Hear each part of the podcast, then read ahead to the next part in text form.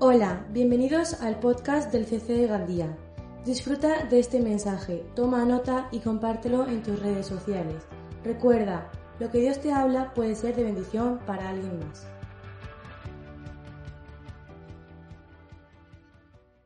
Pero te invito a disponer tu corazón para recibir lo que Dios tiene para darnos hoy. Hay una palabra profética para este 2021 y yo quiero recibirla, yo quiero que mi corazón la reciba, yo quiero que, que mi mente, mi corazón, toda mi alma, todo mi ser estén abiertos a recibir lo que Dios tiene. Así que pídeselo en oración, allí donde estés. Habla con Dios. Señor, abro mi corazón para recibir tu palabra. Señor, no quiero que sea una palabra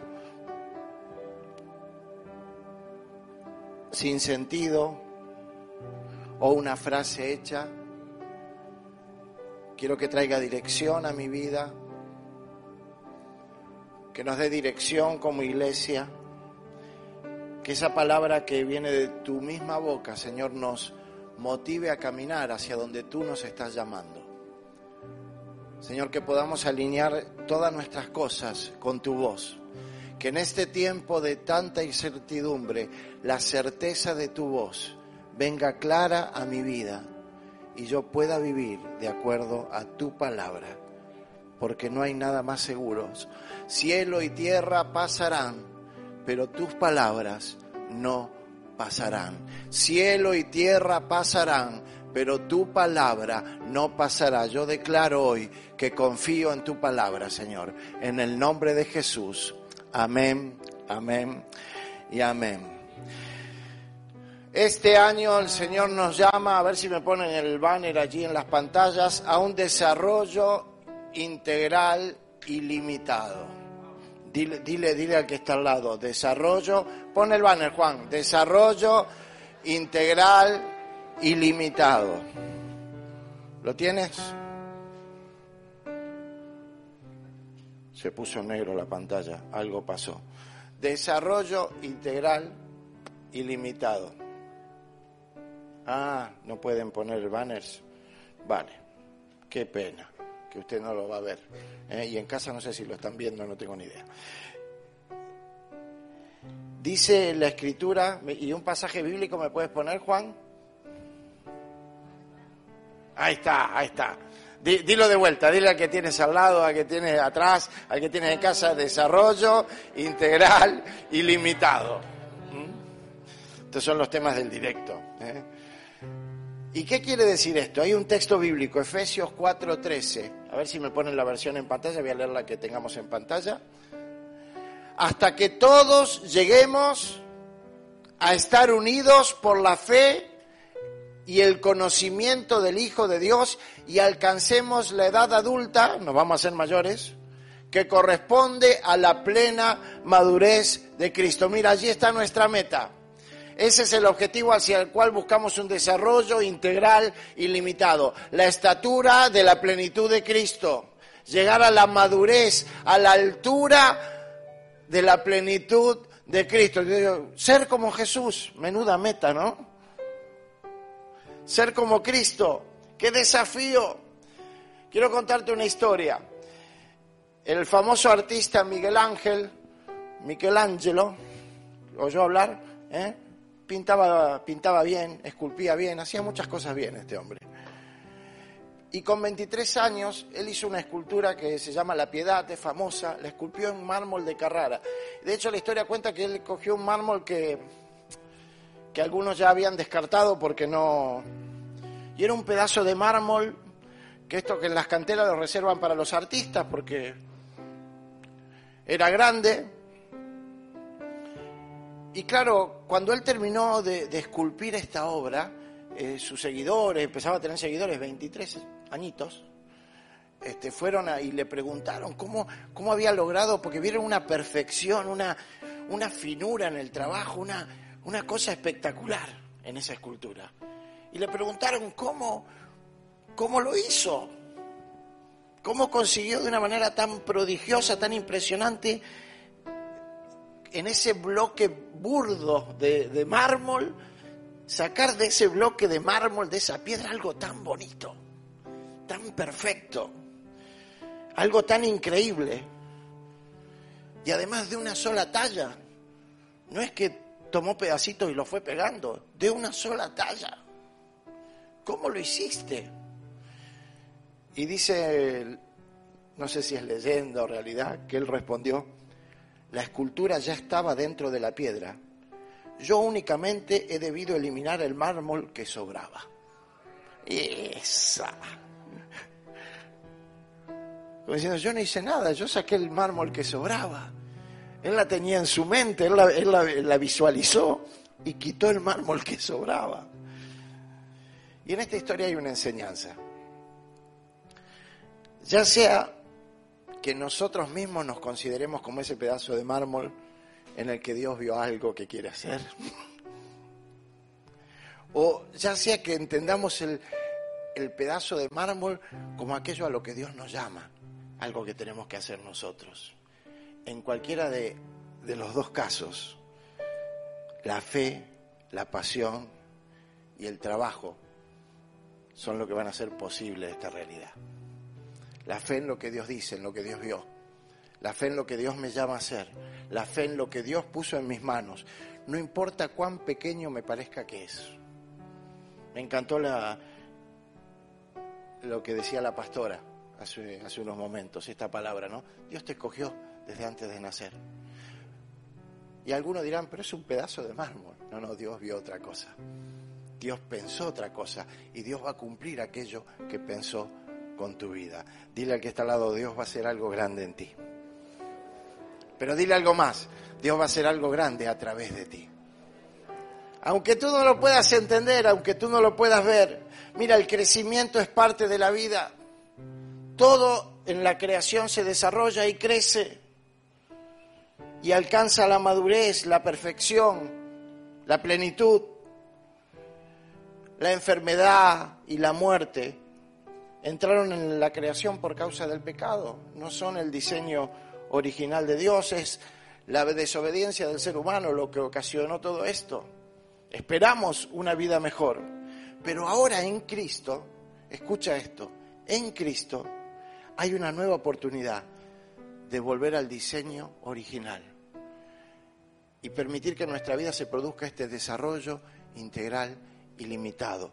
¿Y por qué hablamos de desarrollo? Porque es un proceso. Así como cuando una planta es una semilla y adentro tiene todo el potencial de convertirse en algo diferente, pero es una semilla, es pequeñita, pero tiene toda la carga genética que cuando recibe los, los nutrientes, cuando recibe, recibe el agua, recibe la luz del sol, entonces esa semilla eclosiona y se convierte en una planta, en un árbol. Y uno dice, ¿cómo pudo salir de algo tan pequeñito algo tan grande y tan complejo? Ni hablar de la vida humana. ¿no? Cuando un óvulo y un espermatozoide se unen, ¿qué, qué sucede? Nace una vida con un ADN único, diferenciado, una vida completamente... La vida comienza en la concepción. Por eso está mal eliminar la vida antes de nacer. Porque hay un ser humano ahí, todos fuimos eso en el comienzo, una vida.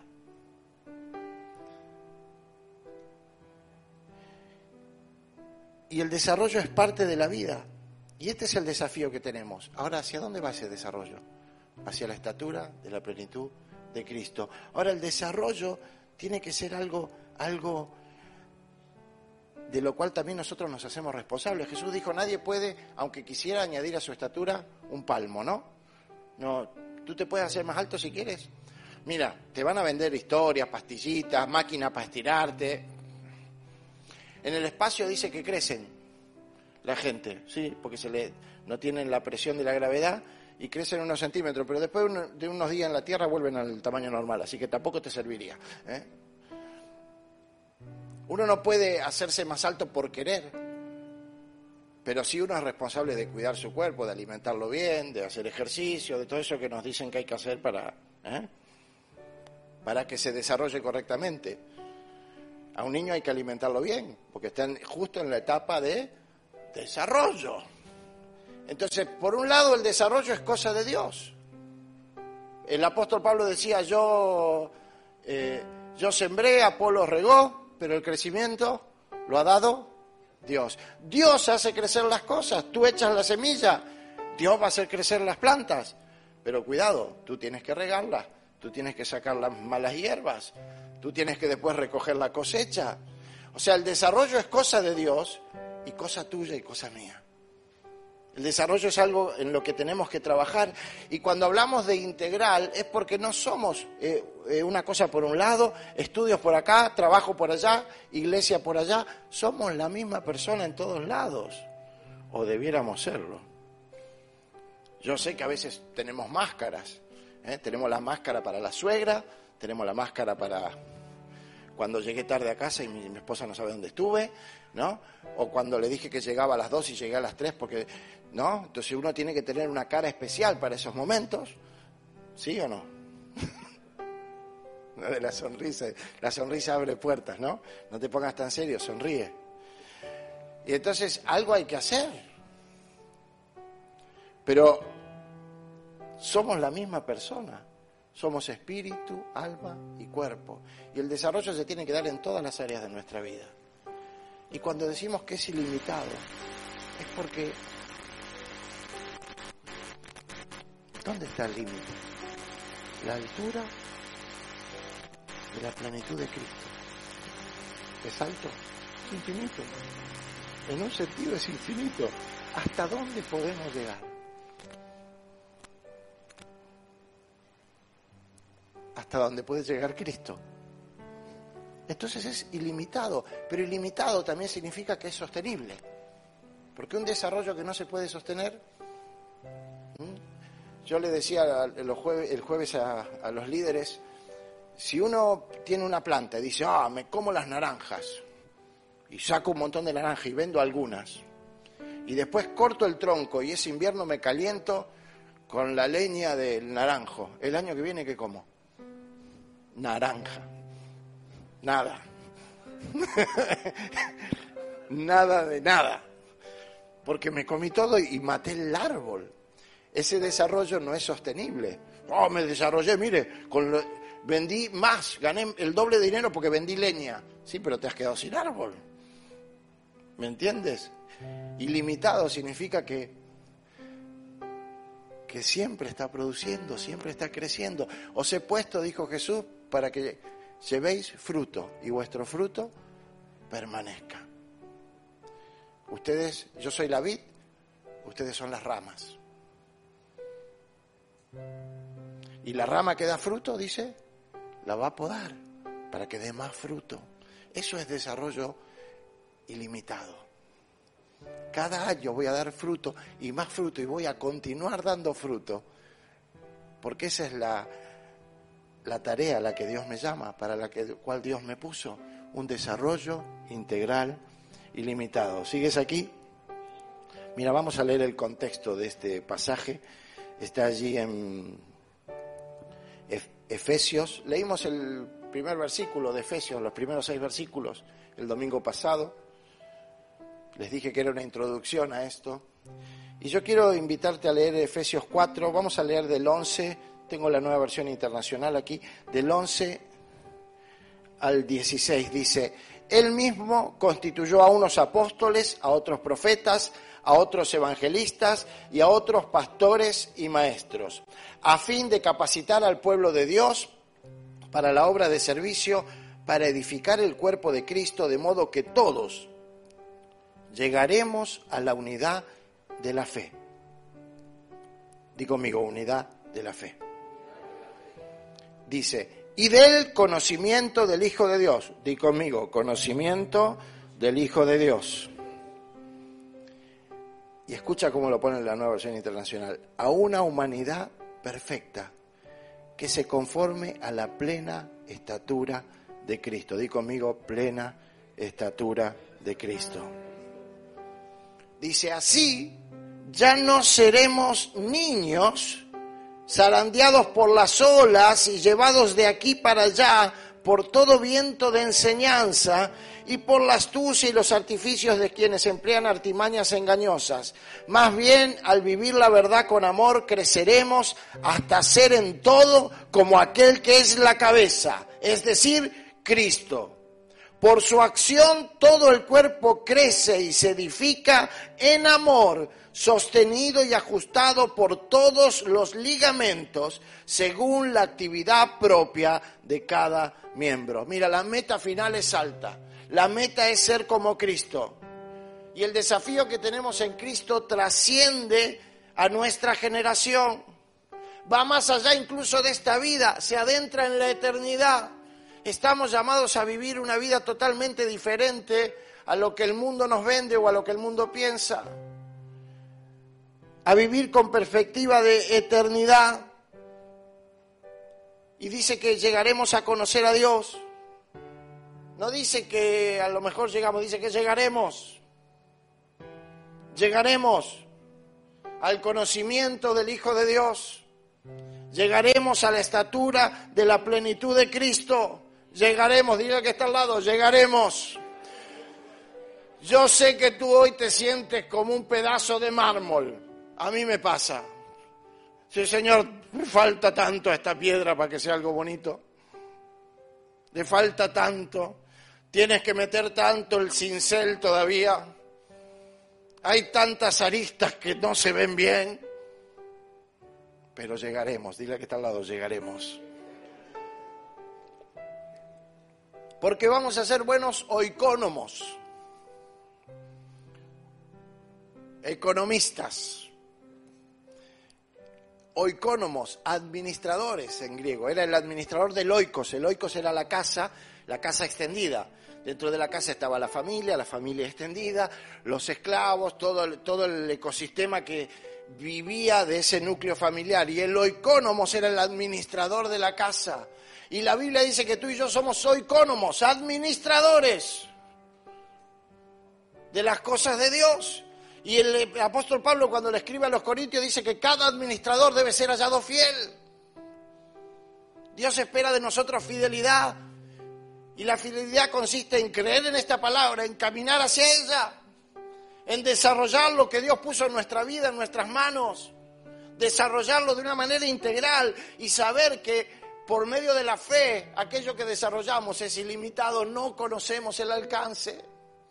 A veces ni lo podemos imaginar porque acciones que, hace, que haces hoy alcanzan a generaciones futuras de maneras insospechadas porque Dios está en control porque Dios sabe lo que está haciendo y porque tú y yo también somos parte de una obra tremenda que es la que Él llama esta humanidad perfecta.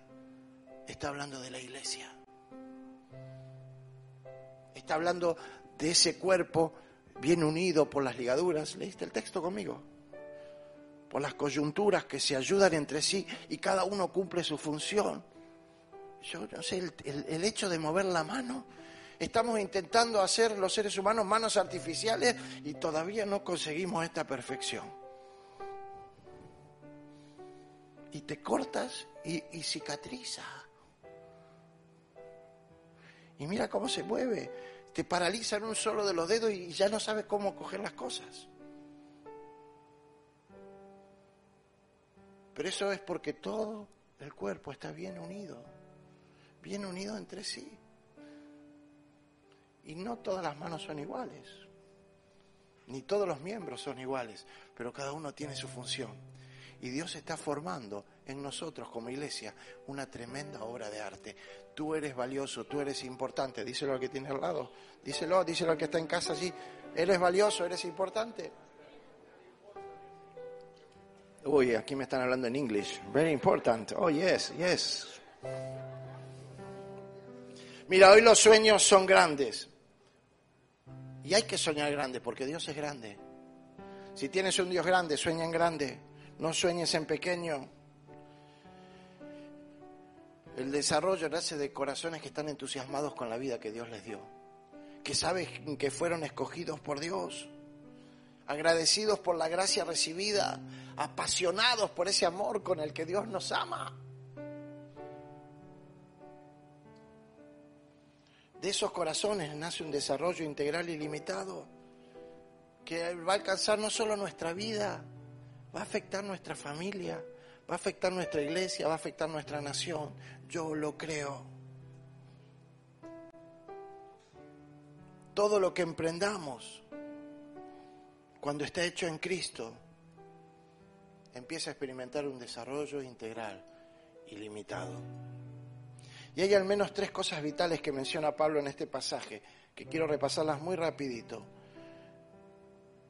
para que el desarrollo sea integral e ilimitado. Primero habla de unidad de la fe.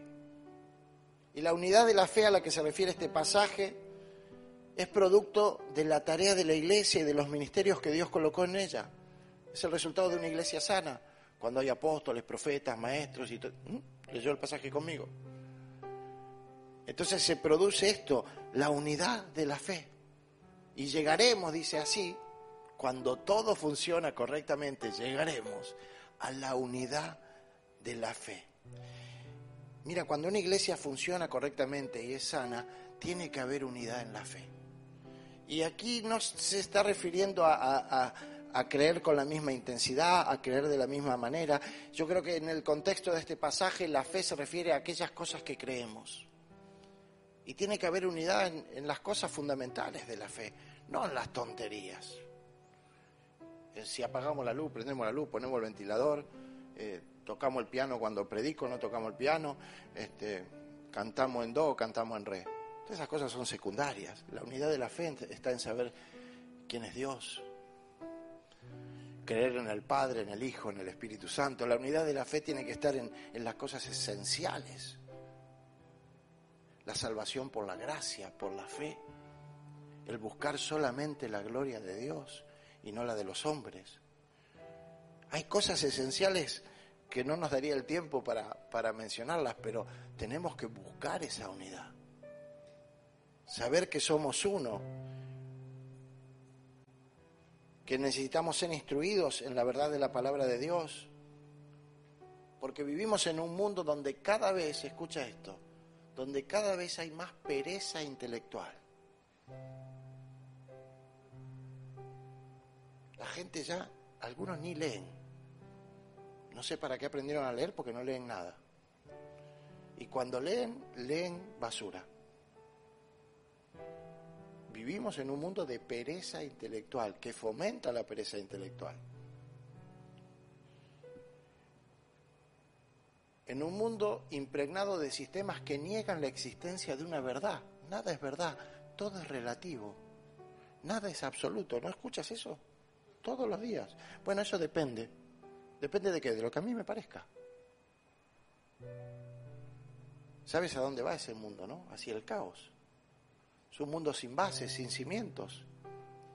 Es el mundo del sálvese quien pueda.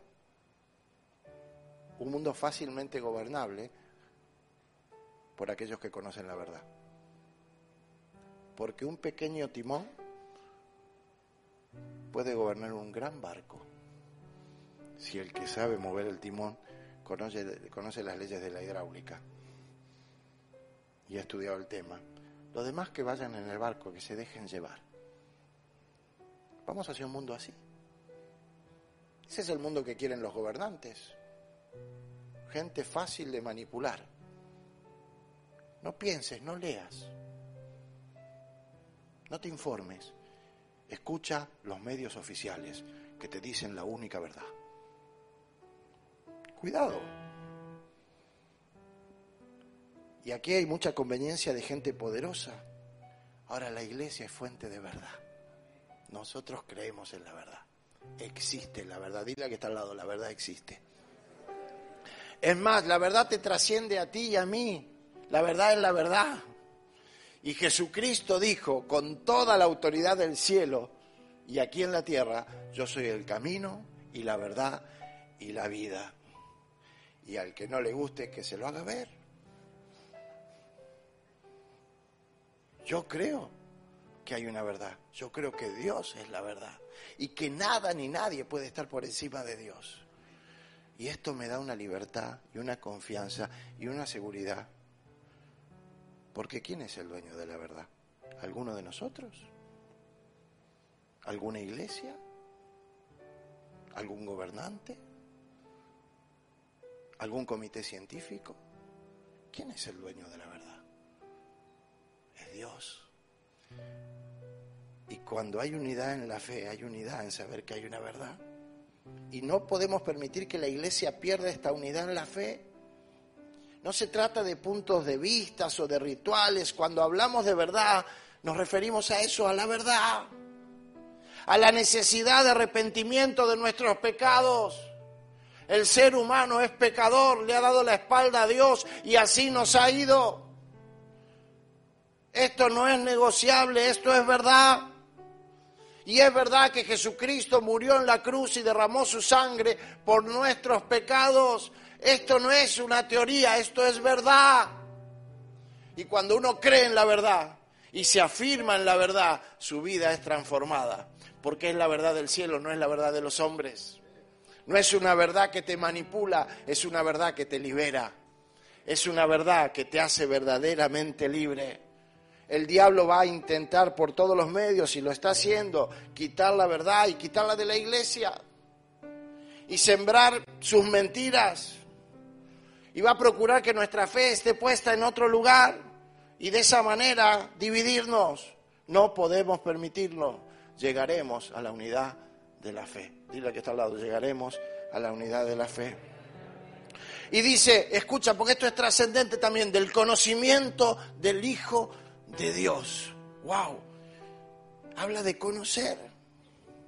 Y este es el resultado de una relación de intimidad con Dios. Se puede conocer a Dios. Escúchame tú que me miras en casa donde estés. Tú puedes conocer a Dios. Escúchame tú también. Tú puedes conocer a Dios. No de oídas. Conocerle. Conocerle en verdad. Y una iglesia que conoce a Cristo es aquella que tiene intimidad con Él donde la obra del Espíritu Santo no es solo una teoría y una doctrina muy bonita, es una realidad que se vive. La comunión con Dios es indispensable porque sin ella no hay desarrollo posible en el reino. Si no están las ramas unidas a la planta, se secan. No hay posibilidad de desarrollo, no hay fruto, la misión no se puede ser realizada no puede ser realizada, perdón, por personas que no tengan ese conocimiento de Dios. Y a veces confundimos la palabra conocer con tener información. Conocer y tener información no es lo mismo. Conocer es mucho más que saber cosas.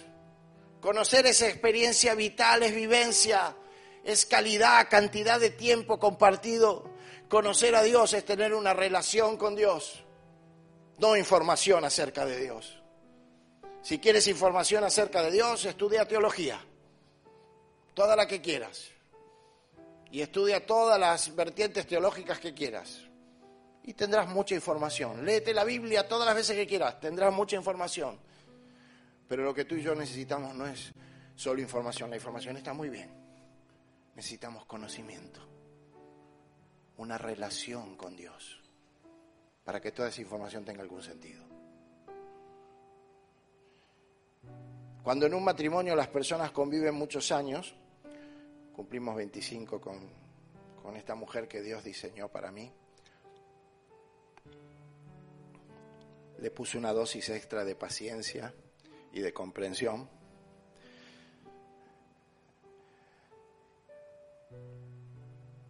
Cuando hay buena comunicación, yo ya, yo ya sé el estado de humor de ella. Yo le veo la cara, además ella no disimula, ni conmigo, ni aquí, ni en ningún lado. Yo le miro la cara y digo, um, acá pasa algo. No sabría explicarlo, pero acá pasa algo. Y ella también me conoce, cuando me ve a mí dice, mmm, este está... ¿Sí o no? Sí, sí. ¿Por qué pasa eso? ¿Eh? Pancho, el otro día que te fuiste tarde de acá y no avisaste, ¿te acuerdas? Mm, acá va a pasar algo. Dije, ¿cómo sabías que iba a pasar algo? Nunca me contaste si pasó, estoy, estoy bromeando, ¿eh? ¿Por qué lo sabes? Una mirada o, alguien dice algo y nos miramos los dos y ya sabemos si le creímos o no le creímos. No hablamos, nos miramos. ¿Por qué? Porque hay conocimiento porque hay vida juntos, porque son años. Y esto es lo que tenemos que buscar en nuestra relación con Cristo, conocerle. Cuando tú conoces a Cristo y, enfrentas algo en la vida, tú ya le miras y sabes lo que tienes que hacer. Lo sabes. ¿Cómo lo sabes? Son años de caminar con Él, de escucharle a Él, de saber lo que a Él le gusta y lo que no le gusta. De haber de saber que si le hago caso me conviene y si no le hago caso, aunque mi idea sea, me parezca extraordinaria, la de él siempre mejor. Que cuando me dice que me mueva en fe, tengo que moverme aunque tenga miedo. Conocimiento. Conocimiento. La Biblia habla del matrimonio como el modelo entre Cristo y la Iglesia. Nada puede reemplazar ese conocimiento. Caminar con Dios, escucharle, mantenernos unidos a Él. Un desarrollo integral y limitado de nuestra vida va a requerir, en primer lugar, unidad de la fe. Un compromiso con aquello que decidimos creer. Y en segundo lugar, vamos a necesitar crecer en nuestra vida de intimidad con Dios. Conocimiento del Hijo de Dios. Y esto traerá como consecuencia la tercera cosa que menciona aquí el apóstol, madurez espiritual, la estatura de la plenitud de Cristo. Ya no seremos como niños. Madurez espiritual. La NBI habla de humanidad perfecta, Reina Valera habla del hombre perfecto.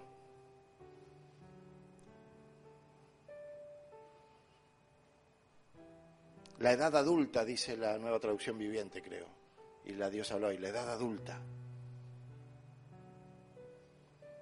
persona perfecta, hombre perfecto. Esto es una persona completa en todo sentido, de manera integral. Y la iglesia tiene que avanzar hacia este ideal de madurez espiritual. La medida que tenemos, el listón ya está puesto. La estatura de la plenitud de Cristo. No son reglas, no son criterios humanos. La medida de nuestra madurez espiritual es Cristo mismo enorme, incalculable. ¿Se ve el carácter de Jesús en nosotros? Porque la madurez tiene que ver con el carácter. ¿Se ve el carácter de Jesús en ti y en mí? Di un amén. ¿Un poquito? Los que están en casa no ven los gestos, pero están algunos haciendo así. cada día, sin desmayar, tenemos que avanzar hacia esa meta. Es la madurez espiritual la que nos permitirá no ser como niños, llevados de un lado al otro, como dice este texto, como barcos pequeños en medio de una tormenta que los arrastra las olas y el viento y van para donde va la, la corriente. Pero cuando uno es maduro, sabe lo que tiene que hacer. Y toma la dirección, toma el timón y dirige el barco. Las personas que no tienen convicciones firmes, personas que tienen conceptos fácilmente influidos por cualquier doctrina novedosa, son personas que no han desarrollado esta madurez espiritual. Una iglesia que ha alcanzado la madurez espiritual no es llevada por cualquier viento de doctrina, como dice aquí. Así como el niño que no alcanzando madurez es inestable, Así son los creyentes que no demuestran una madurez espiritual. Inestables. Víctimas fáciles de maestros que engañan. Porque es fácil engañar, a un niño. ¿No? Pon los zapatitos. No, no, eso no lo digo. Este, me va a matar algún padre. Este, es fácil. Hay síntomas inequívocos perdón, de inmadurez en la vida de un creyente. No saber perdonar, ofenderse fácilmente, guardar rencor, dejarse arrastrar por vicios, no saber sujetarse a la autoridad, la queja, la crítica, la murmuración, una vida de oración penosa, una demanda permanente de lo que él no está dispuesto a hacer por los demás, típico de los niños y del inmaduro espiritual. Sentirse el centro de todo, la víctima de todos, a mí nadie me quiere. En esta iglesia no hay amor. Típica. No, estoy contando el testimonio personal de nadie, ¿eh? es, así. Y hay niños en la iglesia espirituales, claro, y tenemos que ayudarles a madurar, no echarlos afuera. Ah, acá los inmaduros se van todos de esta iglesia. Menuda inmadurez, ¿no? La lista podría ser larguísima, porque cuando uno lee todas las cosas que el Señor nos está pidiendo cambiar, transformar en nuestra vida, en nuestro carácter, hay que madurar, dile a que está al lado, hay que madurar, hay que crecer. Cuando una iglesia es madura espiritualmente, todos sus miembros comprenden su rol y se desarrollan con responsabilidad y compasión. El desarrollo integral y limitado de la iglesia no se hace visible cuando todos sus miembros ya son maduros. No, sino en el proceso mismo de ayudarse mutuamente a crecer. El desarrollo es un proceso. Dile al que está al lado, proceso. Dios trabaja así. No sé cómo será en el cielo, en la vida futura, que será muchísimo mejor, porque allí ya no habrá más llanto, ni dolor, ni enfermedad, ni muerte. Cristo le arrebató las llaves de la muerte. Pero el desarrollo integral y limitado no es que todos ya somos maduros, es que todos estamos ayudándonos a conseguirlo. Por ahí pasa. Siempre habrá un desarrollo. No todos en la iglesia alcanzan el mismo grado de madurez, pero es importante estar unido a la coyuntura necesaria para crecer.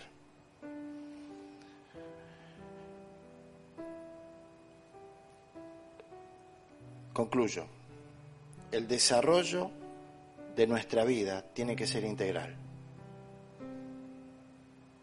tiene que abarcar todas las áreas de nuestro ser y de nuestro desenvolvimiento como personas. Pero también tiene que ser un desarrollo ilimitado, porque no se va a detener hasta el día que Cristo regrese. No va a parar. La eternidad es la frontera final y allí es el principio de todo. Alcanzar la meta de ser como Cristo es un desafío para el cual Dios no nos deja solos, nos asiste. Ha enviado su Espíritu Santo para que sea nuestro ayudador en este desarrollo. Y por pura gracia, porque nos amó. Necesitamos permanecer unidos en la fe, buscar conocer más a Cristo y perseguir la madurez espiritual cada día de nuestra vida.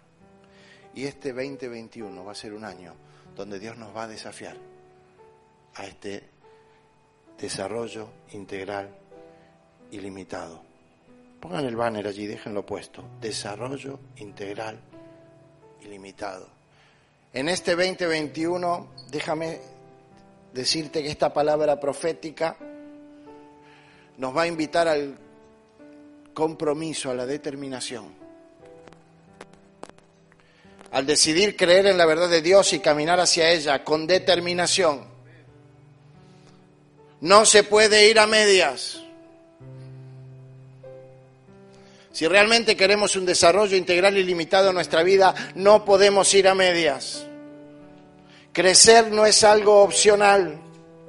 Tiene que haber decisión, compromiso, el mismo que hubo en Cristo cuando encaró su rostro hacia Jerusalén y dijo, voy a dar mi vida.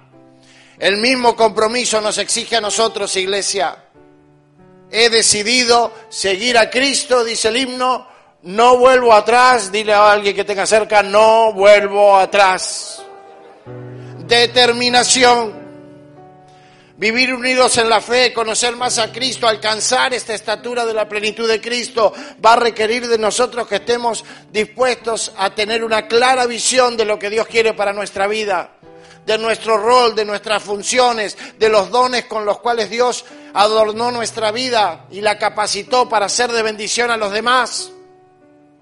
No se trata de vidas egoístas que quieren escalar y estar muy alto para ver de arriba a los demás. Se trata de personas que levanten a otros, que restauren a otros, que sean de bendición para los demás, que su vida sea influencia para una sociedad, para una familia, para las generaciones futuras. Gente de visión, pero gente que esté dispuesta a innovar.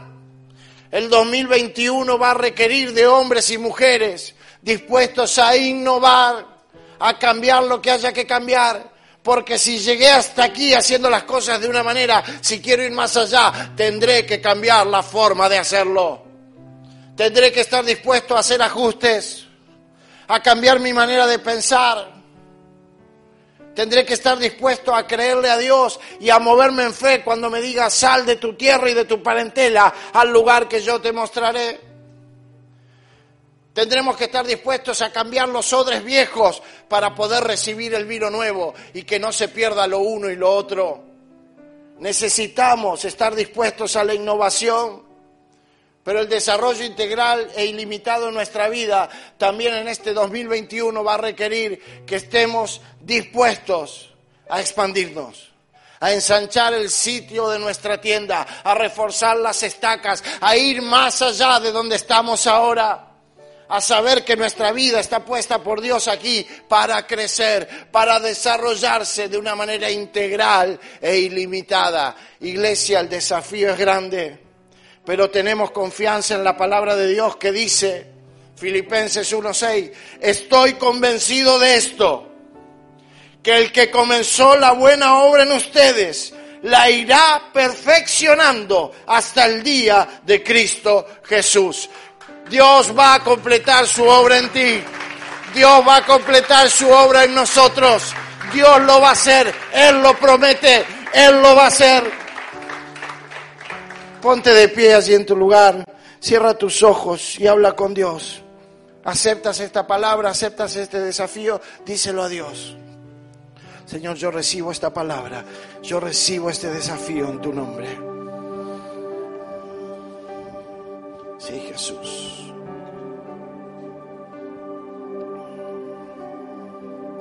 Sí, Señor. Confiamos en ti, Señor. Confiamos en tu palabra. Ven, Espíritu Santo, a hacer lo que tengas que hacer. Enséñanos a estar unidos en la fe. Enséñanos a madurar, Señor.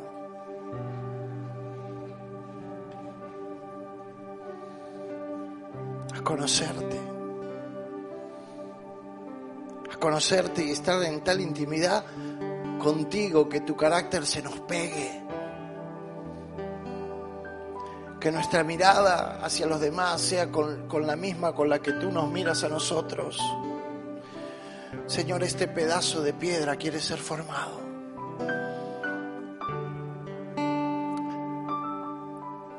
Haz tu obra, Señor. La obra que comenzaste en este pedazo de piedra complétala. Díselo a Dios con tus palabras. Señor, completa tu obra en mí. Llévame a ese desarrollo integral y limitado al que me estás llamando, al que nos estás llamando como iglesia. Recibimos tu palabra con fe y caminaremos hacia ella en el nombre de Jesús. Amén y amén. Esperamos que este mensaje haya sido de bendición para tu vida. No olvides suscribirte.